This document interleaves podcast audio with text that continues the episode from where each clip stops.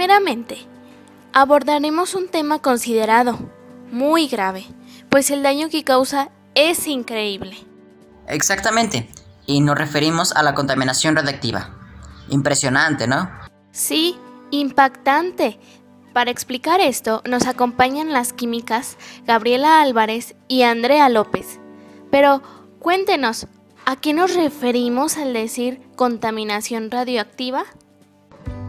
Buenas tardes. La contaminación radioactiva es la presencia de agentes tóxicos en el ambiente natural causada por materiales radioactivos, los cuales se acumulan en vertederos que, de exponerse a la población y al medio ambiente, pueden causar trastornos graves que amenazan la vida.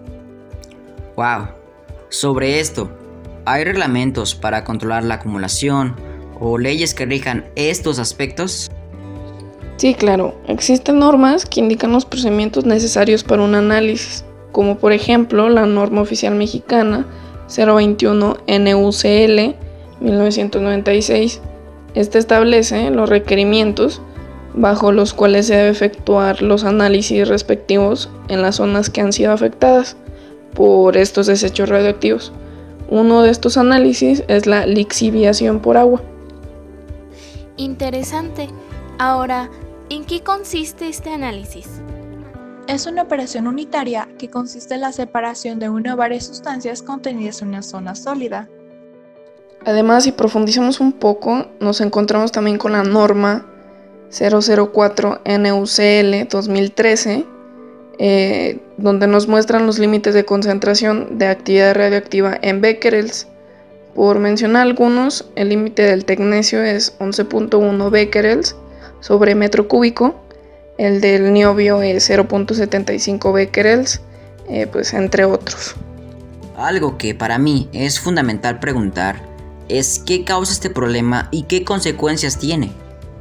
La principal causa es la explosión cercana de agentes radioactivos por actividades industriales, además que de forma natural hay elementos radioactivos como el radio, potasio, uranio, etc. Bueno, las consecuencias son muchas. Las plantas absorben el material radioactivo no sobreviven y reducen en gran medida las cosechas de los agricultores. Además, contaminan los alimentos y por lo tanto a las personas que los consumen.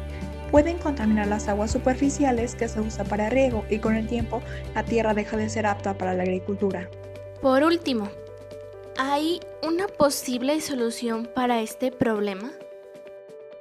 Pues mira, en la actualidad se opta por métodos de bioremediación de los suelos radiactivos que permiten que el suelo vuelva a su estado normal a través de técnicas como la biotransformación, la bioabsorción, la bioacumulación o la quelación, utilizando bien los microorganismos silvestres o bien modificados genéticamente podemos mejorar la gestión de estos residuos. Bueno, muchas gracias. Nos ha quedado muy claro. Fue un placer tenerlas aquí. El placer es nuestro. Muchas gracias por invitarnos.